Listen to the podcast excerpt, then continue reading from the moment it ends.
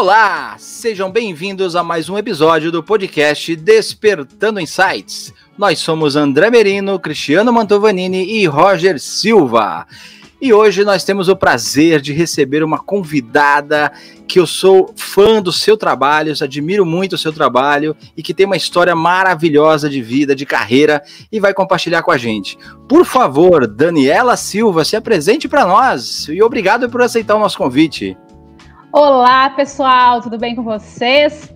Uma honra estar aqui com vocês. Em primeiro lugar, queria agradecer o convite, André, Roger, Cristiano, gratidão é um prazer estar aqui com poder compartilhar né, um pouco de insights da minha história para que possa inspirar profissionais. Bom, para quem não me conhece, eu sou Daniela Silva, eu sou engenheira química, é, formada pela Universidade Federal de São Carlos, tenho especialização em gestão da qualidade e produtividade e MBA em gestão empresarial. Mas como que começou né, nessa minha carreira aí na engenharia química? Sempre quando eu era pequena eu queria ser dentista. Prestei odonto por três anos e fui descobrir que eu não queria ser dentista na prova prática da Unicamp, gente. Acreditem.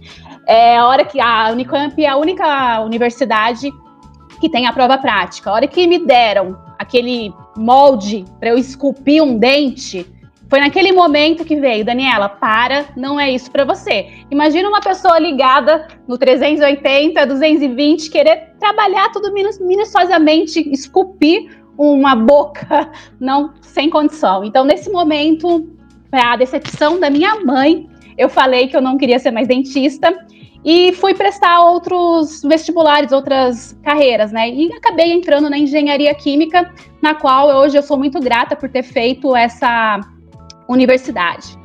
É, entrei né, numa universidade federal, porque uma premissa dos meus pais sempre foi: ah, a gente investe em vocês, pro meus, tanto para o meu irmão também, e, mas eu quero que vocês passem numa universidade federal. Então, consegui passar na UFSCar e fiz lá, fiquei. Eu falo que eu me pós-graduei, né? Porque entrar na, a gente fala que é difícil entrar na universidade, eu falo que é mais difícil você sair.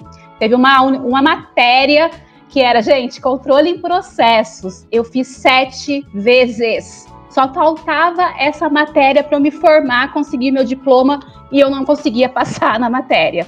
Cheguei aí na sala do professor, que era um chinês, o nome dele era Wu Gang. Eu lembro muito bem dele. Fui na sala dele com toda a minha delicadeza, né, desespero, falei, Vu, eu tô num estágio já, já tinha conseguido estágio na área que eu vou contar aqui para vocês, então eu preciso, eu preciso me formar, porque eu preciso deixar de ser estagiária para ser efetivada, né? Eu consigo um emprego aí.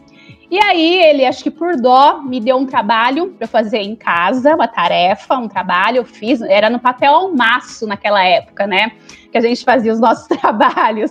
E aí fiz o trabalho, entreguei e consegui me formar em engenharia química em 2003. E a Daniela, como engenheira química, sempre quis é, Olha que sonho, queria trabalhar na Petrobras em, é, lá em campo, da, na parte de navio, né, embarcada. Era o meu sonho. Só que, por destino, né, acabei caindo de paraquedas numa indústria farmacêutica como estagiária na área de manutenção e engenharia. E aí comecei na área que eu, eu realmente atuo hoje, né? Me deram, meu coordenador acreditou muito em mim em 2003 e me deu uma validação para eu validar um sistema de planta de uma área de líquidos, é, que produz líquidos lá nessa indústria farmacêutica multinacional. E minha história, minha carreira se começou a se construir em 2003 como estagiária. E como estagiária numa área de engenharia, gente, imagina, mulher, só engenheiros, homens. Eu era a que sofria bullying. Nem tinha bullying na época, né? A palavra bullying. Mas eu tinha um colega de trabalho que ele era engenheiro, ele se sentia um pouco, às vezes, é, tipo, inseguro com a minha presença, achava que eu fosse pegar talvez o lugar dele, e ele pegava o telefone, ligava no meu ramal e desligava na minha cara. Eu atendia, ele desligava, eu atendia, ele desligava, ele ficava em outra sala. Um dia eu descobri que era ele, e aí eu fui falar com ele. Só que eu, Daniela, naquela época, eu era muito meiga, muito chorosa, chorona, né, emotiva. E eu chegava chorando pro meu coordenador. Meu coordenador, na época, falava que a, é, a Daniela formava um oceano na minha época de estágio. Eu não tinha a parte de inteligência emocional, porque eu chorava muito. Tudo que eles faziam para mim, eu, eu chorava.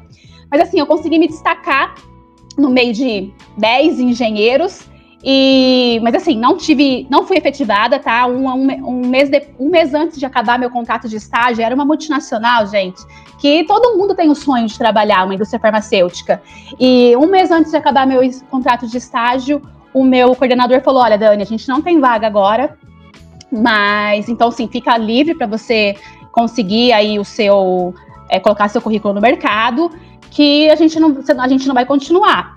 E assim, gente, eu estava estudando em São Carlos ainda, porque na época de estágio a gente ficava três dias na universidade em São Carlos e dois dias em estágio lá em Suzano. Na terça-feira, desculpa, na quarta-feira, eu pegava um ônibus de São Carlos às 5 horas da tarde, eu me lembro muito bem. Eu e meus colegas que passaram também no estágio comigo. A gente pegava um ônibus de São Carlos a São Paulo, terminal Tietê, Aí a gente chegava por volta das 11 no terminal Tietê, a gente tinha que pegar um ônibus para Mogi das Cruzes, que era onde a gente morava, a gente alugou uma pensão. Então a gente morava em pensão na época de estágio. E aí, é, todo esse trabalho, né, eu falava assim, eu ganhava uma bolsa, mas essa bolsa era para pagar somente esse meu deslocamento de São Carlos para para Mogi das Cruzes e pagar a minha parte de alimentação e a parte de moradia, pensão. Eu não, a gente não ganhava dinheiro para se sustentar, né? Eu falava que o meu sustento que eu tinha, e eu tinha que pagar a República que eu morava em São Carlos, que eu morava com cinco é, colegas da minha turma de engenharia. Então, assim, nunca foi fácil. Mas aí, né, eu falei assim, poxa, eu vou ficar desempregada, eu preciso desse dinheiro, eu preciso, porque meus pais não tinham também essa condição de estar tá me sustentando. Então ficava aquela coisa, o que, que eu vou fazer? Comecei a colocar meu currículo no mercado. Um mês antes, é, logo para terminar o estágio, eu consegui ligar para minha mãe, porque na época a gente nem tinha celular, a gente colocava no currículo a parte dos nossos telefones fixos, né? Aí ligaram na minha mãe, eu fui fazer uma entrevista na, na, numa empresa também multinacional em Guarulhos. E aí ligaram para minha mãe falando que eu tinha passado e falaram o salário para ela, gente, que eu ia ganhar o dobro do que eu estava ganhando. Nossa, eu me senti, né? Porque eu falei, nossa, eu vou sair de estagiária como analista e vou ganhar o dobro. Só que era um trabalho temporário. Eu sabia que eu tinha prazo de entrada, de validade, que eu ia entrar no tal mês e ia sair no outro, porque era um projeto dos Estados Unidos que a gente tinha que fazer a validação de 100 sistemas, né? Validação, para quem atua na área de indústria farmacêutica, qualificação e validação, o que, que é? É a gente garantir a qualidade dos processos, dos equipamentos, para garantir que o medicamento vá para o mercado com a qualidade realmente adequada, né, para que não cause nenhum dano ao paciente, que somos nós mesmos. Então, nosso trabalho é esse. É, então, e aí eu consegui esse trabalho, esse emprego temporário. E a, eu morava em Mogi das Cruzes, essa empresa era em Guarulhos. O que, que eu fazia? Eu, para não morar em Guarulhos, pegar uma outra, alugar um apartamento também, acho que eu não teria condições nesse momento, eu pegava um ônibus 4 horas da manhã em Mogi das Cruzes, Ia para Guarulhos, trabalhava, saía de, da planta 5, chegava em Mogi praticamente umas 9 da noite. Então, meu, todo o meu dia era assim, gente, assim, eu, eu quero falar, nunca foi fácil, né? Sempre tem, a gente rala, né? Come muita grama para conseguir realmente querer o que a gente quer. Mas eu acho que a gente sempre tem aquela motivação que a gente tem, né? Aquela, aquele desejo, aquela vontade de fazer acontecer. Então, em 2004, é, em 2003 foi meu estágio, em 2004 eu fui, fiquei três meses nessa empresa e o que aconteceu? Eu fiz um, um trabalho legal, nessa empresa tinham outras consultorias e um profissional de uma das consultorias que estava nessa empresa me indicou para uma vaga em Jaguariúna. E lá vai a Daniela fazer entrevista em Jaguariúna, gente. Peguei um ônibus no terminal de GT, fui para Jaguariúna o ônibus não entrava em Jaguariúna, era um ônibus que ia para Mojimirim. Parei na estrada, desci na estrada, fui a pé fazer a entrevista, porque era um, um cargo de engenheira de qualificação, né? Falei, nossa, eu vou sair de analista de validação para ser engenheira, que era o real, que eu realmente já era, né? Já tinha, nesse momento eu já tinha meu diploma em mão, o professor já tinha me aprovado. E aí fui fazer essa entrevista e consegui passar, e aí fiquei de 2004 a 2007 nessa empresa trabalhando como engenheira de qualificação em Jaguariúna. E eu lembro que foi nessa época, quando eu fiz 18 anos, eu queria tirar carta. E eu, eu reprovei três vezes em Ribeirão Preto, onde minha mãe mora, na prova da carta. Primeira vez eu reprovei na baliza, a segunda vez eu não consegui nem tirar a baliza, a primeira vez. A segunda vez foi por causa de rampa, não sabia fazer rampa, e a terceira foi por setas. Então, assim, eu, eu reprovei e falei, peguei um trauma e falei, não vou tirar carta mais. Só que quando eu fui para Jaguariúna, o que, que eu fiz? Eu falei assim, agora tá na hora de eu ter um carro. Eu vou comprar um carro sem ter a carta, porque quando eu tiver o carro, eu vou conseguir tirar a carta. E fiz isso. Comprei um carro com o meu dinheiro, financei com o meu, com meu salário, tá? Foi em 2005. Eu consegui financiar um carro. Eu lembro que meu pai foi comigo ver o carro, pra, foi um carro semi-novo, né? A gente comprou já usado. E eu não tinha carta.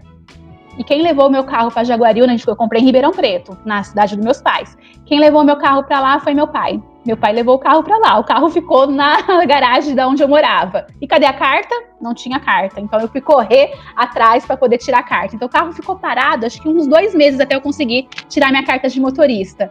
Aí consegui tirar a carta de motorista e aí realmente eu falei o trauma da parte de cartas de carta de motorista saiu. Mas então fui trabalhar nessa. Enquanto eu não tinha carta, eu ia trabalhar de ônibus. É, e assim, a empresa, é, Jaguariúna é uma cidade pequena, é perto de Campinas, só que a empresa fica na parte na área industrial, fica perto da rodovia, né? Tanto que eu desci do ônibus e consegui ir a pé até a empresa. Então eu tinha que ir de ônibus, assim, também não era fácil, tinha que levantar, pegar, ir até, deslocar até o ponto de ônibus, pegar o ônibus e e assim foi até eu conseguir ter a segurança, né? Tirei minha carta e ter a segurança de eu pegar o carro e ir realmente com o meu carro para a empresa. primeiro dia, gente, que eu cheguei na empresa com o carro, eu bati o carro numa árvore. Acho que a, eu tava tão ansiosa, tão feliz, que eu fui dar ré a traseira bateu na árvore. Mas aí foi, eu consegui, eu falei assim, bem material, a gente consegue consertar, né? Foi uma batidinha, foi um beijinho que eu dei, falei, vai ficar assim, depois quando eu tiver, eu arrumo. E aí eu fiquei nessa empresa, eu trabalhei três anos, quatro anos nessa empresa, e conheci muita gente, fiz muitas amizades na parte de, de pessoal de gerentes, né? E um dos gerentes que trabalhou comigo, esse gerente, eu fui fazer um teste no equipamento uma vez, que a gente tinha que testar esse equipamento porque tinha que produzir no dia seguinte, não tinha como deixar de produzir, e esse equipamento tinha que ser testado antes. Nós varamos a madrugada fazendo teste no equipamento. E é assim, era minha responsabilidade como engenheira de qualificação da minha, a minha área que era responsável. Esse gerente, ele, era gerente de produção. Ele ficou comigo a madrugada inteira fazendo os testes no equipamento, porque era da área dele e ele queria ver realmente sair, ele queria aprender. E ele saiu da, da, empresa, dessa empresa, e foi trabalhar numa outra empresa lá em Santana do Parnaíba. E lá em Santana do Parnaíba abriu uma vaga é, na minha área. De quem ele lembrou? Da Daniela.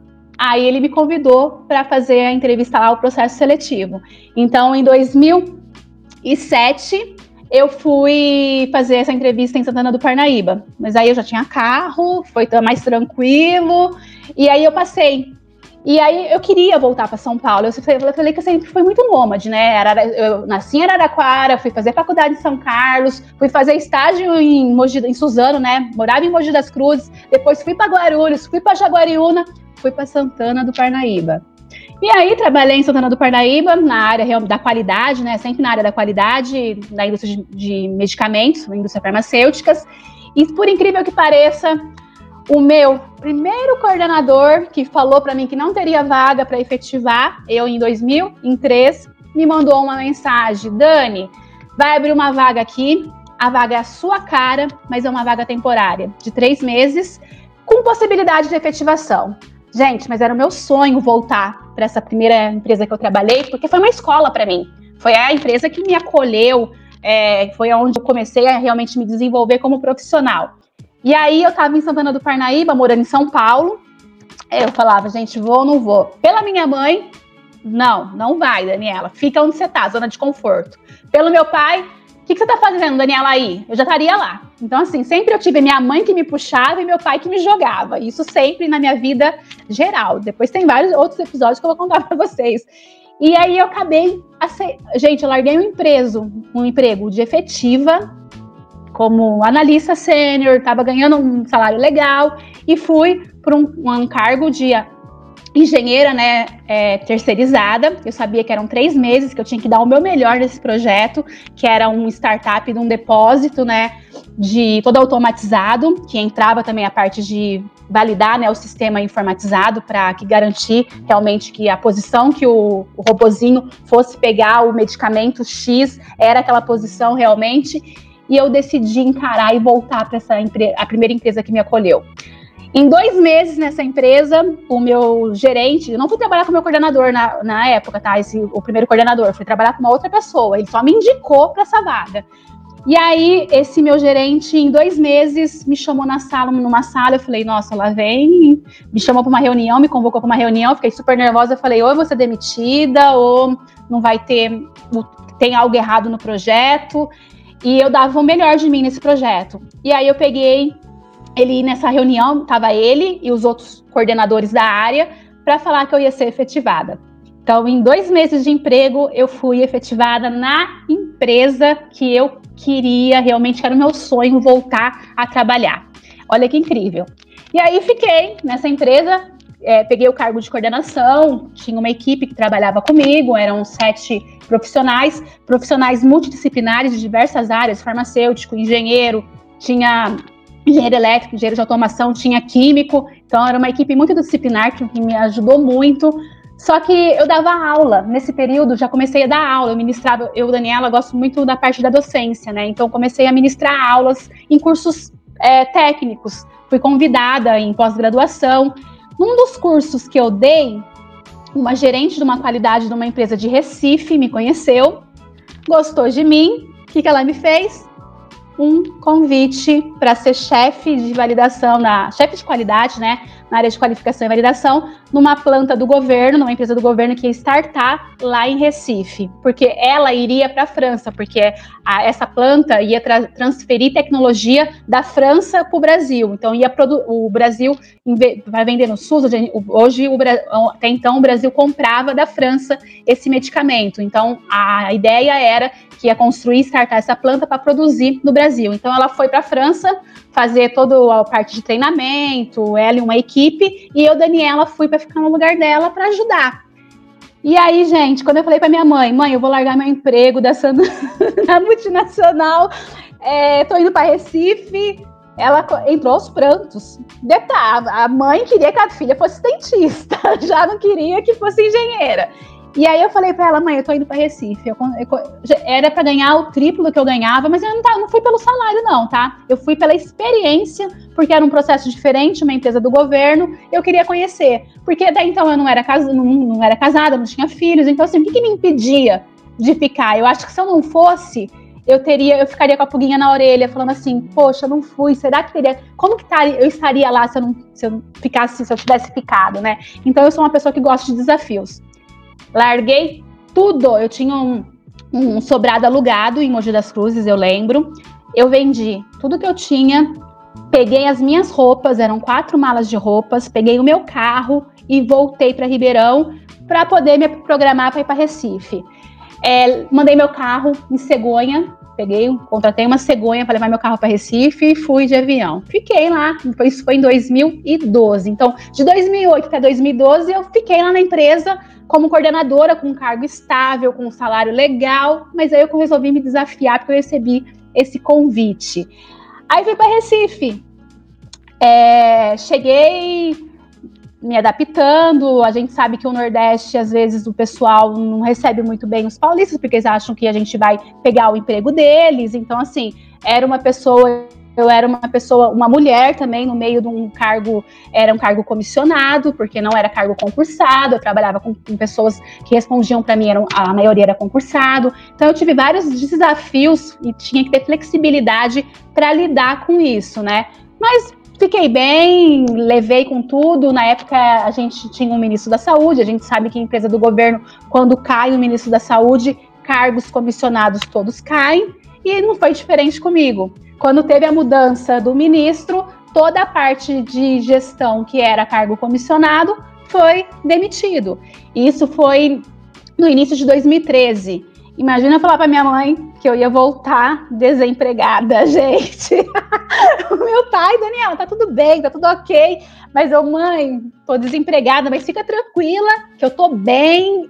Peguei minhas malas, paguei excesso de bagagem, voltei, coloquei meu carro na cegonha e Daniela voltou para casa dos pais sem trabalho. Mas por incrível que pareça, né, eu acho que networking é tudo. Eu sempre mantive meus networks sempre muito ativos, as pessoas que eu trabalhei, as pessoas que eu conheci. É, surgiu uma oportunidade para trabalhar em Rosário, na Argentina. Para trabalhar fora do país. Eu tinha espanhol? Não. Eu tinha inglês? Meia boca. Vai, Daniela, claro que eu vou. Tô desempregada, é o que eu tenho, lógico que eu vou. Fui trabalhar em Rosário, na Argentina. Fiquei quatro meses em Rosário, na Argentina, trabalhando nessa área também. Era uma planta de que fabricava insumos, né? A parte da matéria-prima para as indústrias farmacêuticas e era startup. Foi um baita desafio, porque a gente acha que o espanhol é fácil, não é? Tem muitas trocas de palavras. Para mim foi um grande desafio. E o pessoal lá, muitos não falavam inglês, então a gente às vezes se comunicava por mímicas para tentar entender. Dei vários, várias gafes, né? Porque algumas palavras em português é, sou estranho no espanhol e passei vergonha, mas assim, não, eu não tive medo, eu fui, porque eu estava desempregada. Então, assim, é, eu, eu, olha que incrível, uma oportunidade de trabalhar fora do país, poucos têm. Então, assim, eu tinha. Eles, eles me davam a. Essa empresa me dava uma consultoria, me dava a vinda para o Brasil uma vez por mês. Eu vinha então para o Brasil visitar meus pais. Eu tinha morava num flat na Argentina que era pago. Então, assim, eu estava numa vida bem legal. Só que durante esse período que eu fiquei lá, aconteceram várias coisas aqui no Brasil. Meu tio faleceu, uma prima minha faleceu, minha cachorra faleceu, que aí eu comecei a ver o quê? Que por mais que eu quisesse estar bem na minha carreira, eu tinha também que saber balancear carreira e família nem sempre o trabalho tem que estar em primeiro lugar, porque sempre eu tive aquela coisa, trabalho em primeiro lugar e família estava em segundo. E aí foi aí que eu vi quando aconteceu isso daí, eu longe, não poder estar perto. Imagina, uma cachorrinha falecer, é uma, sempre foi uma filha para mim. Então assim, eu conhe, ela tá, teve comigo todo esse momento e eu não pude estar por perto nesse momento. Meu tio também, que foi muito rápido, eu não pude vir pro para dar me despedir dele, né? Então nesse momento, família suou mais alto, eu falei, eu preciso voltar. E aí eu ia voltar como? Eu não sabia o que eu. Eu, eu tinha como dar, eu dava aula em pós-graduação, ok, eu ia conseguir me manter. Só que aí eu falei assim, é o momento de eu. Eu não queria voltar para a indústria, indústria como CLT, isso eu tinha certeza. Eu falei, é o momento de eu empreender. Eu já tinha uma empresa aberta, que era a MD Consultoria, né? E eu falei assim, eu vou então agora é, me jogar no mundo de consultoria para empreender.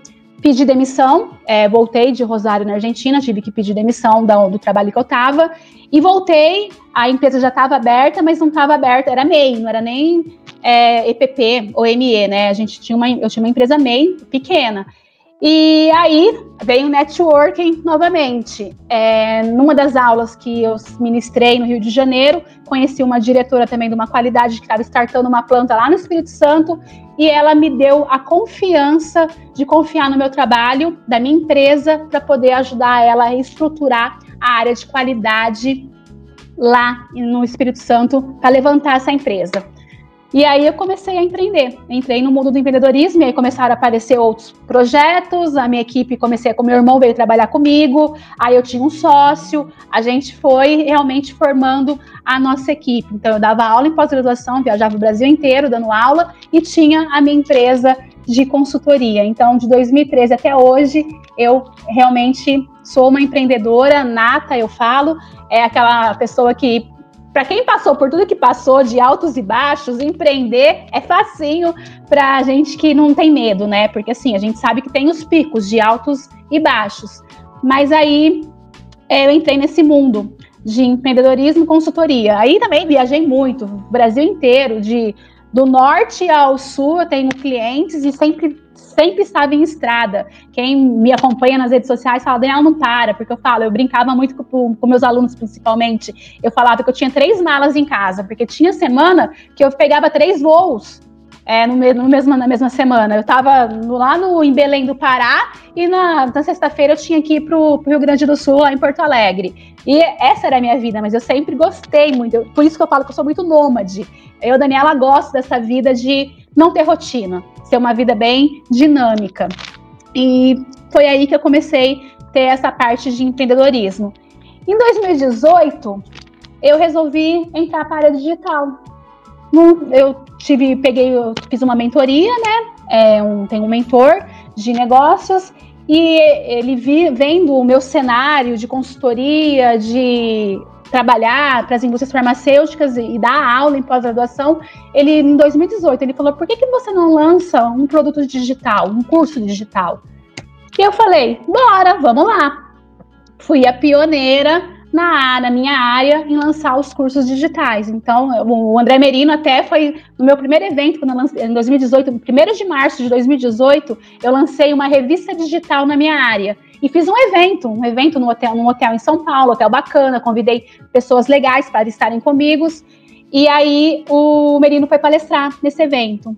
E de lá até hoje eu tenho quatro tipos de mentorias, tenho mais de 400 mentorados comigo, pessoas profissionais que estão comigo já desde 2018 até 2000, são três anos, estou indo para a terceira turma, né, esse ano, e estou aí fidelizando, eu, hoje eu trabalho tanto no online quanto no offline, consultorias, aulas e os meus programas de mentorias aí na área.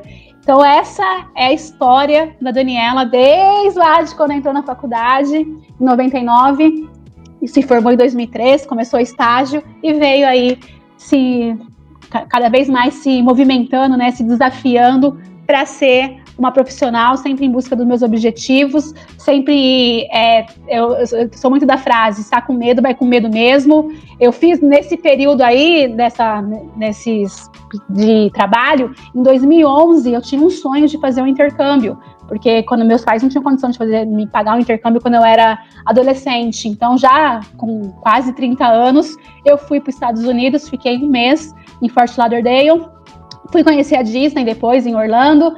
Então, assim, foi uma oportunidade também que me deu, porque sim, porque eu realmente corri atrás. Nunca fiquei na minha zona de conforto, porque eu acho que zona de conforto, às vezes, ela é bonitinha, ela é fácil, ela é legal, mas é, é fora da zona de conforto que a gente cresce. Eu cresci muito. A Daniela, que quando entrou lá chorona, que o pessoal ficava ligando e desligando só para fazer eu chorar, hoje a Daniela não é mais isso. Sensacional, Dani. A sua história, eu já conheci uma parte dela, né? Eu só não, não, não sabia a questão de, ter, de você ter ido para Argentina, não sabia disso né? Mas assim, sensacional, extremamente inspiradora, né? Muitas pessoas ao ouvir vão começar a parar para pensar, falar assim, peraí, por que, por que não fazer, né? Por que não seguir em frente, né? A gente conversa há muito tempo, a gente se conhece há bastante tempo, e uma coisa que a gente sempre fala um pro outro é sempre em frente, né? Vamos em frente. Né? A gente sempre conversa isso. E eu queria perguntar para você o seguinte: a, a, aquela moça que quase foi dentista, né? E hoje é uma das maiores especialistas do Brasil em qualificação e validação. Autora de dois livros, inclusive eu vou deixar o link Verdade, dos seus livros. Eu vou deixar o link dos seus livros aqui na descrição do podcast, tá? Para as pessoas conhecerem.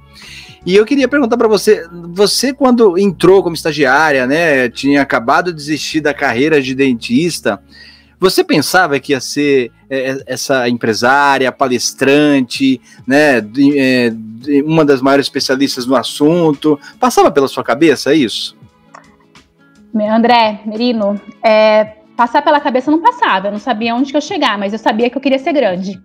Eu sempre tive isso na minha mente, tipo assim, sabe? Eu ficava no, em frente ao espelho cantando como artista, que eu falei, eu queria ser, eu era baixinha da Xuxa, óbvio. Então, assim, eu sempre falei, eu vou crescer e eu vou chegar num nível das pessoas de poder conversar. Então, assim, é, não passava pela minha cabeça, mas também eu não queria, eu sabia que eu queria conquistar algo muito mais para poder dar, talvez oferecer para minha mãe, para meu pai, retribuir o investimento que eles fizeram em mim na universidade, pagando uma pensão, pagando minhas viagens, eu queria retribuir de alguma forma para eles. Então, sempre pensei muito nisso, é, pensando neles. Tanto é que um dos casos que fez eu desistir da Argentina foi por causa da família. Então, minha família sempre teve em primeiro lugar no ponto de eu poder dar uma vida para eles, oferecer é, retribuir o que eles me deram. Então, assim, não, não, não, chegou a pensar, mas eu sabia que eu queria ser algo a mais do que eu que eu poderia ser. Eu acreditei muito em mim. Isso foi algo que fez, acho que, uma diferença, acreditar. Eu nunca, se o pessoal falava assim, ah, você não vai conseguir,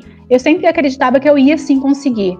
Para mim, um não é, sempre me fez crescer. recebi vários não, não consegui passar na Petrobras, na, na parte de dinâmica. Então, assim, eu sempre fui em busca dos meus sims.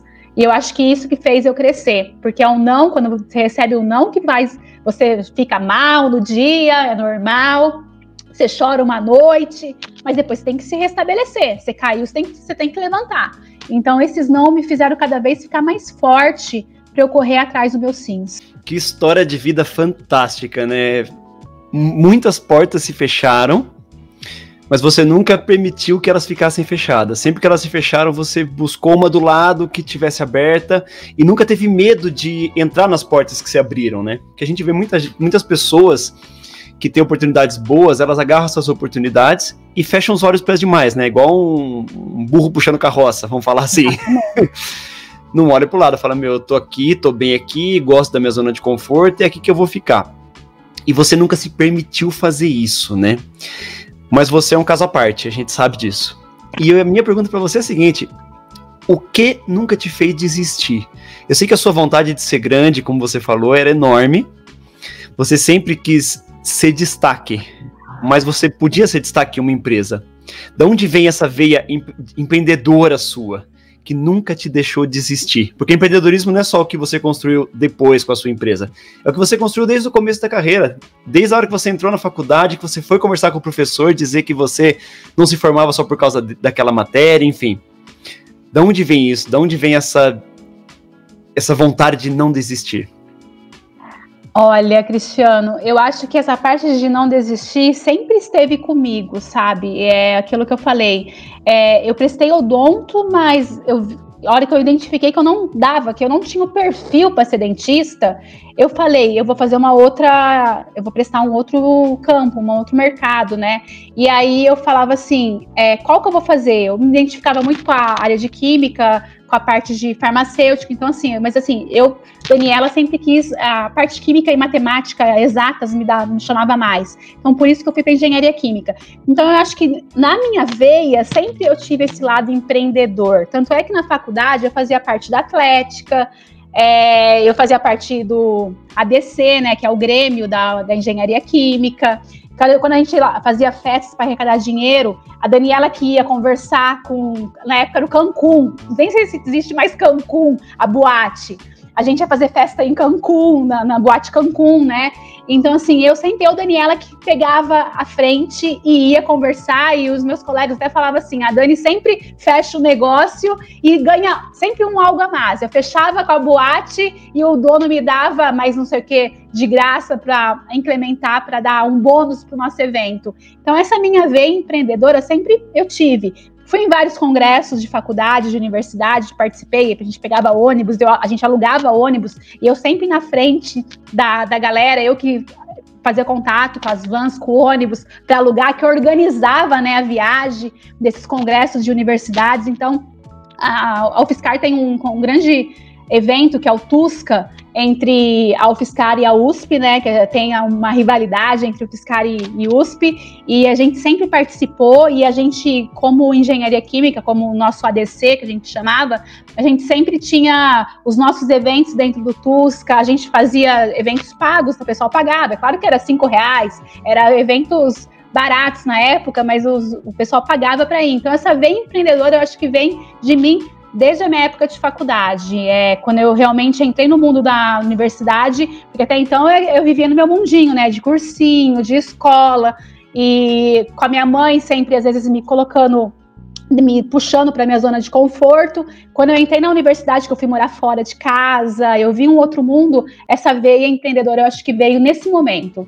Então, a partir daí, a Daniela, eu já me via como empreendedora desde a época da, dessa parte de universidade, realmente. Tanto é que eu participei na universidade, eles têm uma, uma mini empresa que chama, que tem as bolsas CNPq, FAPESP, né? Ah, tive bolsa CNPq também na universidade, então eu participei dessa, dessa mini empresa é, que a gente tinha vários alunos, né, estudantes, é, faziam projetos para poder lançar, tipo startups hoje, para poder lançar no mercado. E eu fiz parte de uma mini empresa dentro da universidade também, tendo uma bolsa CNPq.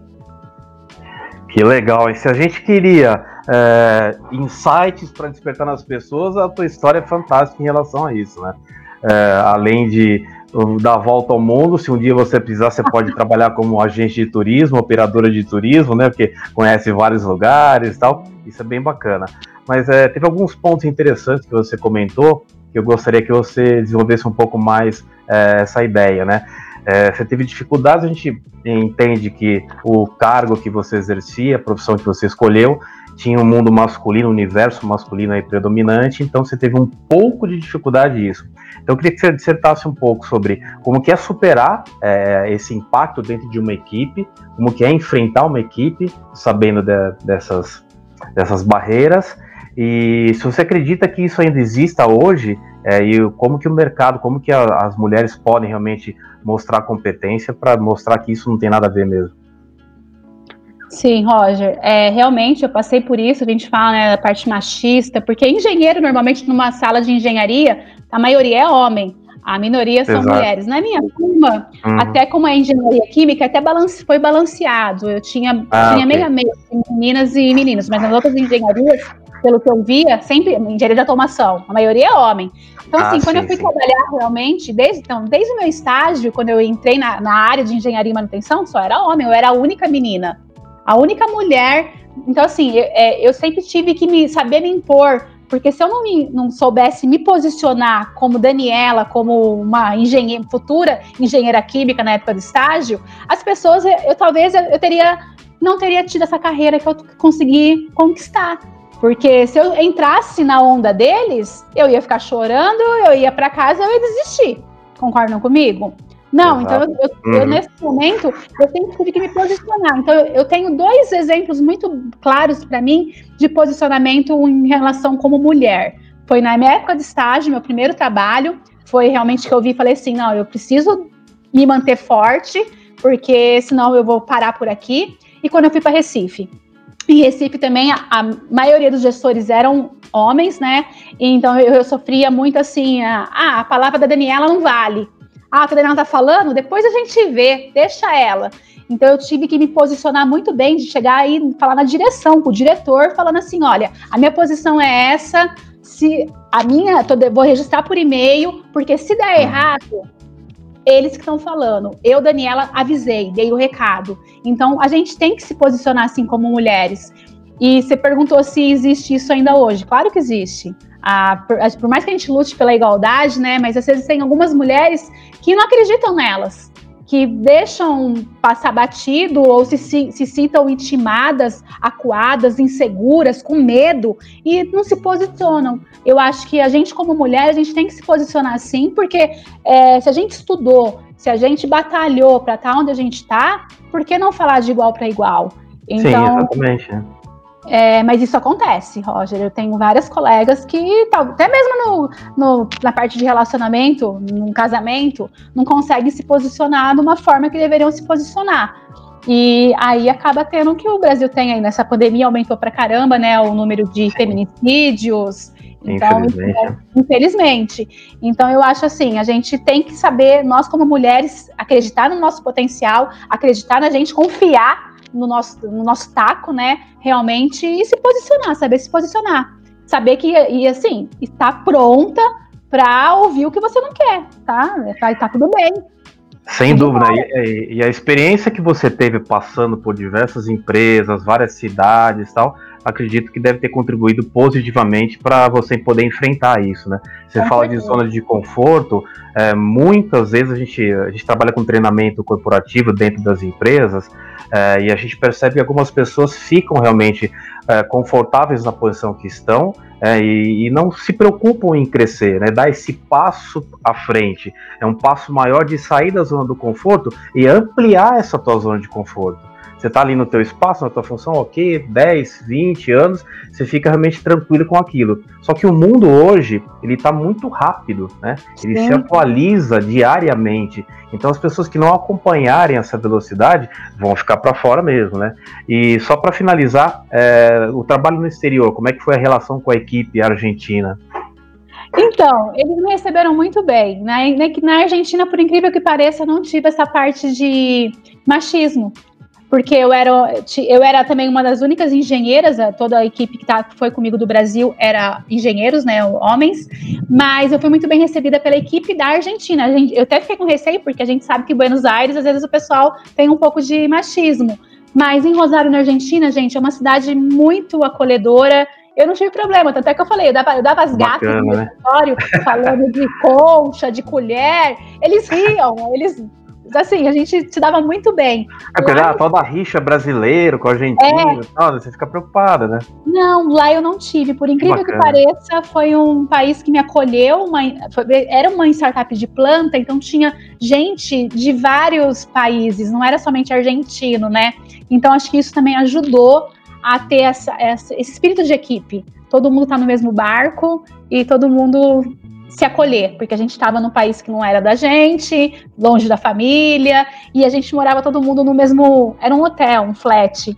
Então a gente formou uma, tipo uma família, amizades, né? Amigos que ficaram com a gente lá. Caramba, é, depois de tudo isso que você passou, né, Dani? Eu é, hoje tem você está numa, numa outra fase, né? Então assim, de, de estagiária, é, você foi efetiva, trabalhando na área realmente que você, que você estudou, depois coordenando pessoas, dando aula, virou professora, sendo empresária e, e tem uma fase da sua carreira que eu acompanhei, né? Que é a fase de palestrante. Eu lembro que você uma vez me ligou pra gente com André, eu tô fazendo um curso de palestrante, eu não sei. Eu falei, cara, eu, eu, eu, eu te falei, você tem todo o perfil para isso, né? Você vai lembrar disso. Eu acho que você tem que encarar e, e, e ir embora, porque você vai fazer muito sucesso.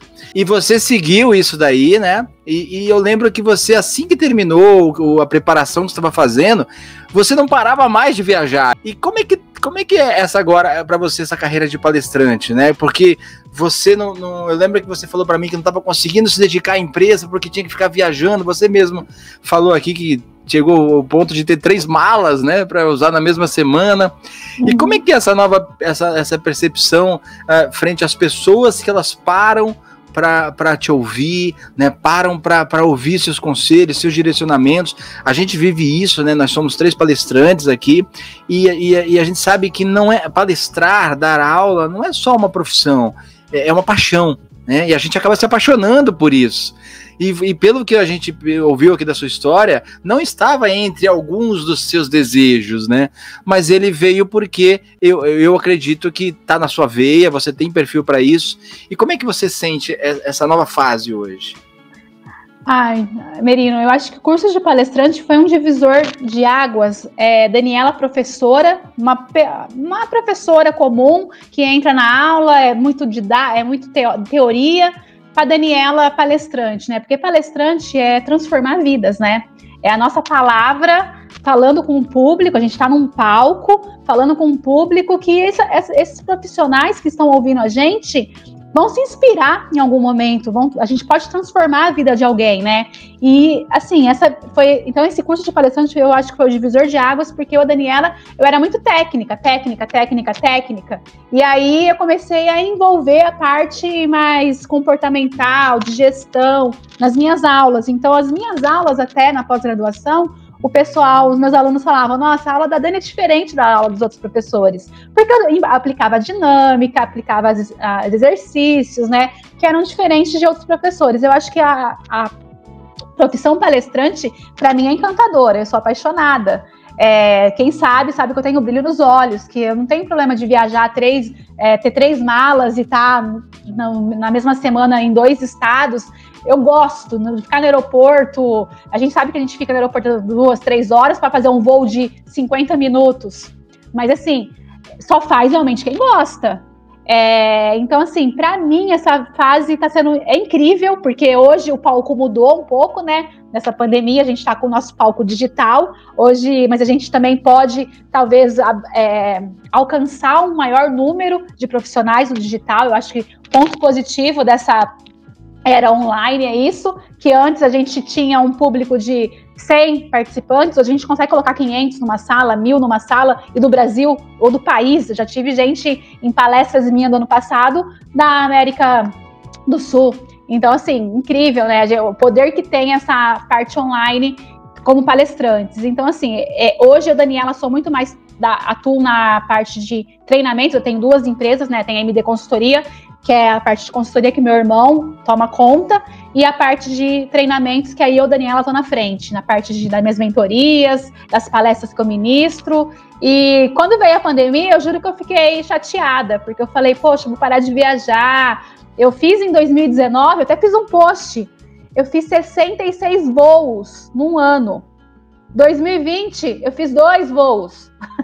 2021, eu ia fazer um semana, esse domingo agora não vou fazer, foi cancelado. Então, assim, olha como muda, como vocês estão falando, tá mudando tudo muito rápido. A gente está na é, revolução digital, eu acho que nós estamos passando por uma revolução digital, a indústria 4.0 está vindo aí, e o online veio para ficar, eu acho. Vai ser uma. A gente vai trabalhar quando voltar de uma forma híbrida, talvez presencial e online, a gente vai ter que gravar é, as nossas palestras para que outros profissionais possam estar tá aí assistindo. Então, assim, Palestrante, para mim, eu sou apaixonada, é brilho nos olhos, eu vou com paixão. Teve uma palestra um, um dia, uma vez que eu fiz, que foi incrível. Eu dei aula até 10 horas da noite, eu estava em Mogi das Cruzes. Eu peguei um ônibus, uma hora da manhã, no terminal Tietê, vim para Ribeirão e ia dar uma palestra em Sertãozinho às 8 horas da manhã do dia seguinte. Eu viajei a madrugada inteira de ônibus para dar a palestra para o pessoal da Vigilância Sanitária de Sertãozinho. Se você não gosta do que você faz, jamais que a pessoa ia fazer isso. Gente, para mim foi incrível. Tá no Tietê esperando o ônibus, pegar o ônibus, viajar a madrugada inteira, depois só, só tomar um banho e ir para palestra. Então eu acho que e aí é realmente pensar no que está na sua frente. A gente está transformando pessoas, impactando, né?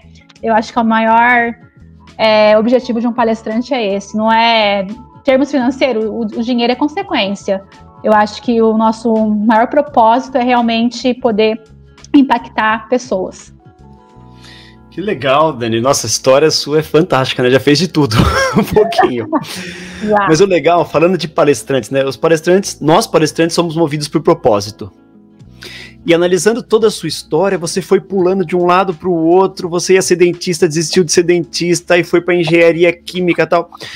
Como que o propósito de vida que você tinha afetou as suas decisões? Você tinha um sonho, além do sonho de ser grande, de ser destaque, você tinha um sonho de, ah, eu quero ser alguma coisa. Por exemplo, eu tinha o sonho de ser cantor, cantor sertanejo, gravei CD, fiz show, trabalhei com isso. Era o meu sonho, que se tornou o sonho de estar no palco. Então hoje eu consigo suprir esse sonho com, com, como palestrante. Você tinha um sonho quando você era mais nova que você para você trilhar o seu caminho nesse sentido ou você simplesmente foi pegando as oportunidades e desbravando o mundo? Cristiano, eu tinha um sonho. Eu queria ser atriz da Globo. eu falei, quando pequena eu pegava e ficava em frente da, do espelho cantando, dublando. Então, assim, isso. Queria ser Paquita também. Você falou que queria ser Paquita. Com é, é. certeza. É. Nossa, eu pintar, eu falava pra minha mãe que eu queria pintar o cabelo de loiro. E fora isso, teve uma festa em Araraquara, uma festa de peão, que aí é, tinha as Paquitas fakes. Minha mãe conseguiu me colocar e eu fui Paquita. fake, eu, eu, usei a roupa de Paquita, gente, vocês não estão entendendo. Então, assim, eu acho que tudo que a gente constrói, o nosso propósito, vem da nossa época de criança também, né? Do sonho que a gente tem, do que a gente quer. É, é, as, pessoas, as, crianças falam assim, ah, eu quero ser médico, eu quero. No, no fundo, tem um certo de. uma certa verdade do que, do que a gente fala. Então, assim, eu tinha o sonho de ser atriz da Globo. E ainda assim, você fala para mim, eu, eu vim com o meu pessoal, olha, gente, eu vou prestar BBB ainda, hein? Eu vou mandar um vídeo pro Big Brother. e aí eu quero a torcida. Porque não tá tem que ir, tem que ir. ainda. E é legal, porque quando a gente tem esse sonho de infância, como você falou, sua mãe, ela era uma pessoa mais racional, né? Ela queria mais você dentista, uma profissão mais é, mais normal, vamos falar assim, para a época, né? Apesar que você for para engenharia, que também bem é uma profissão conservadora, bem, é. Bem conservadora, isso. Conservadora. Uhum. Essa é a palavra. Mais conservadora e seu pai que mais incentivava. E acho que todos nós tivemos isso na vida, né? Um pai e uma mãe que eram antagônicos nesse sentido. Sim. Mas você sempre buscou o seu caminho. Você nunca ligou muito para esse conservadorismo, né? Você sempre foi mais a motivada, atirada. atirada, foi buscar. E como que você hoje consegue suprir esse seu sonho do passado de ser atriz da Globo? Assim como eu fui virei palestrante, você também virou. Isso faz sentido para você relacionado ao seu sonho do passado? Faz, faz sentido, porque eu sou uma pessoa realizada. A cada mensagem, cada depoimento que eu recebo dos meus alunos após uma aula, após um treinamento, após uma sessão de mentoria que eles me dão, eu posto vários depoimentos no meu Instagram falando: olha, é, a, a sua aula de hoje me fez eu mudar meu pensamento, mudou meu mindset. Então isso me faz ser uma pessoa realizada, porque eu sei que eu estou no meu propósito, que eu estou conseguindo é, alcançar, né, as pessoas, os profissionais que confiam no meu trabalho, que me seguem e que assim que eu consigo impactar. Então assim, é, eu não tinha dimensão até então de quanto a gente quando eu fiz o curso de palestrante, de quanto a gente impacta realmente. Depois que eu fiz o curso de palestrante, que eu comecei a receber os depoimentos, feedbacks é, você vê, poxa, é, eu até fico assim, às vezes eu tomo cuidado com o que eu falo. Eu fico pensando o que, que eu vou fazer, gravar no store, porque eu sei que eu tô influenciando, de certa forma, alguma pessoa. Então eu me preocupo muito com isso. E assim, eu sou uma pessoa realizada, isso eu posso falar. Ah, que legal, isso é um insight muito importante para as pessoas, né? Você até falou um pouquinho antes que dinheiro não era tudo na sua carreira, né? Que você uhum. às vezes acertava oportunidades para ganhar até um pouquinho menos, oportunidades que eram por tempo limitado, mas para crescer. Seis por meia dúzia, seis por meia Sim. dúzia, troquei. Isso é uma lição fantástica. Aqui nós estamos para despertar insights, né? E acho que esse foi um insight show de bola. Coloque o propósito na frente, caminhe rumo ao seu propósito. E o dinheiro acaba sendo consequência, né? Com certeza. Eu sempre eu falo, eu falo isso muito para meus alunos. Não pensem em dinheiro, que se vocês pensarem em dinheiro, vocês vão bater com a cara na parede. Vocês podem, não vão conseguir, vocês não vão fazer. É a paixão, é o propósito que vai fazer você pagar os seus boletos. É, com certeza. Porque se não tem propósito, uma pessoa que não tem propósito, gente, não. Até ganha, pode ganhar dinheiro? Ganha, mas talvez não se mantenha firme, forte aí no mercado. Um dia cai. Isso sem dúvida, né, Dani? Se hoje aparecesse uma oportunidade para você recomeçar, mudar completamente o roteiro da sua vida, o que você faria? Nesse momento, Roger, eu falaria não. Nesse, ao, ao momento, acho que Daniela de ser nômade, é, eu encontrei, me, me encontrei realmente no que eu gosto de fazer. É, até esses dias, meu irmão falou assim: ah, se tipo fizerem uma proposta para você voltar para uma indústria farmacêutica CLT. Não, eu não volto. É, eu prefiro empreender, eu prefiro correr esse risco que a gente sabe que empresário a gente tem um risco, todo mundo está passando por isso nessa pandemia, a gente sabe disso, que tem lá os picos né, de altos e baixos, mas é, é isso que eu gosto de fazer. E eu, Daniela, sou movida pelo que eu gosto de fazer. Eu realmente vou atrás, corro atrás daquilo que eu me sinto bem e sei que isso vai ajudar alguém. Então eu não mudaria nesse momento, não. Nesse momento, é. Daniela continua. Isso é imprescindível, né? A gente gosta muito de falar no amar o que faz, né? Então é muito importante você estar engajado com o que você faz, se motivar hum. com o seu trabalho. Você deixou isso muito claro. É, ter, sair, pegar um ônibus de madrugada, passar a noite ou na palestra de manhã. Quem não tem engajamento, dedicação, amor pelo que faz, jamais faria isso. Esses dias eu estava vendo uma live e fez total sentido é, que a pessoa falou assim: você tem que acordar e saber para que, que você está acordando? Você tem que ter um para quê, um porquê. E hoje eu vejo isso em toda a minha trajetória. Eu, eu sempre tive um porquê para eu poder estar tá tomando as minhas decisões. Estava muito bem claro nesse meu porquê. Não foi aleatoriamente que eu tomei essas decisões. Eu tinha um sonho, eu fui correndo atrás desse sonho para conseguir chegar no lugar que eu queria chegar.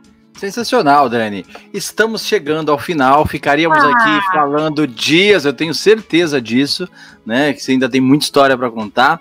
Mas eu quero te pedir o seguinte: dê, dê suas considerações finais. Eu gostaria muito que você deixasse uma mensagem para aquelas pessoas, né, que estão hoje começando carreira, que estão pensando em, em entrar na, na, área que estudaram, se vai dar certo, se não vai, estão em dúvida, né?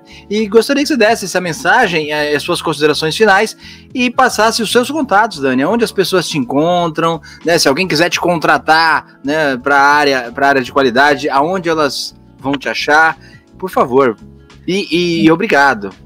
Ah, eu que agradeço, foi incrível. Passou tão rápido estar aqui com vocês. Muito obrigada. Eu adoro falar, né? Vocês viram que eu falo muito. É, minha mensagem final para a turminha que está ouvindo aí é, galera, não desistam diante dos nãos. Desistir não é uma opção. Eu falo que a gente tem que correr atrás dos nossos sims. Nem sempre o primeiro não, o não que você recebeu não era para ser seu. Tem um porquê de você ter recebido esse não. Então corram atrás do sim de vocês mas também entendam que vocês vão conseguir chegar nesse sim. Eu falo, tem uma frase que a sua dedicação determina o seu resultado. Não basta você querer, você tem que se dedicar, você tem que se atualizar, você tem que ler livros, assistir documentários, participar de mentorias. Um profissional que é atualizado com, e que se dedica, com certeza sai na frente aí que a gente passa por um mercado competitivo. E para você ser um profissional diferente da média, acima da média, a gente precisa fazer o, o por, né? Então se dedique bastante. E para os meus alunos que vão, mentorados que vão ouvir esse podcast, tenho certeza, eles sabem que eu falo que águias voam com águias. Por mais que águia voa sozinho, eu tenho essa frase, esse é, emblema, né? Águias voam com águias, porque a águia ela voa alto. Por mais que o corvo chega nela, ela, o que, que ela faz? Ela ignora o corvo, vai subindo, vai voando, voando, até que o corvo não consegue chegar nela. Então, ignorem as críticas que vocês recebam, é, absorvam críticas construtivas de pessoas que já fizeram algo. Eu acho que isso também é muito importante. Aceitar críticas é super top, mas uma pessoa que já construiu algo, não uma pessoa que está te colocando para baixo. Então, voem cada vez mais altos, por, é, então, tentem né, alçar os seus voos cada vez mais alto, não se importem com críticas, com pessoas que, amigos, colegas que vão falar que você não vai conseguir. Acredite em vocês e se dedique que vocês vão conseguir. Os meus contatos, para quem quiser me, me procurar nas redes sociais, eu estou na arroba daniela.silva.oficial no Instagram. No LinkedIn é Daniela Silva Oficial também, vocês conseguem me achar. No YouTube, eu estou no canal da MD Consultoria, que é do meu da minha empresa, no YouTube. São esses os canais que eu estou mais aí presente. Vai ser um prazer ter vocês comigo. Tenho dois livros publicados, como o Merino falou, que eu não falei, né? Publiquei um livro, primeiro livro em 2019, é, da área técnica, e o ano passado, agora, ano passado não, em janeiro desse ano, 12 de janeiro, a gente lançou um livro, é, eu e mais 12 autores que são os meus mentorados. Então a gente tem dois livros aí no mercado da área técnica, fomos pioneiros também. Quem tiver, quem é for da área da indústria farmacêutica, vai na Amazon vocês conseguem achar o livro. Então, gente, queria agradecer de coração. Esse bate-papo foi incrível e estou aqui à disposição. Quem quiser me procurar, pode me chamar aí nas redes sociais, que vai ser um prazer falar com vocês. Excelente, Daniela. Como eu já tinha falado lá no início, eu vou deixar na descrição do podcast o link dos dois livros lá da Amazon, né, para quem quiser conhecer e de uma forma mais fácil já chegar até eles. E Dani, em nome do Despertar da Excelência, muito obrigado, viu? Muito obrigado por sua disponibilidade, por sua gentileza em, em contar para a gente a sua história, em ajudar nesse projeto nosso de compartilhar insights com as pessoas, ajudando-as a, a se desenvolverem cada vez mais. Muito obrigado mesmo de coração. Aos que estão nos acompanhando, estão nos ouvindo, quero convidá-los a seguirem as redes sociais do Despertar da Excelência, no Instagram, no LinkedIn, no Facebook e, no, e o nosso canal do YouTube. Despertando a excelência que há em você. Até uma próxima!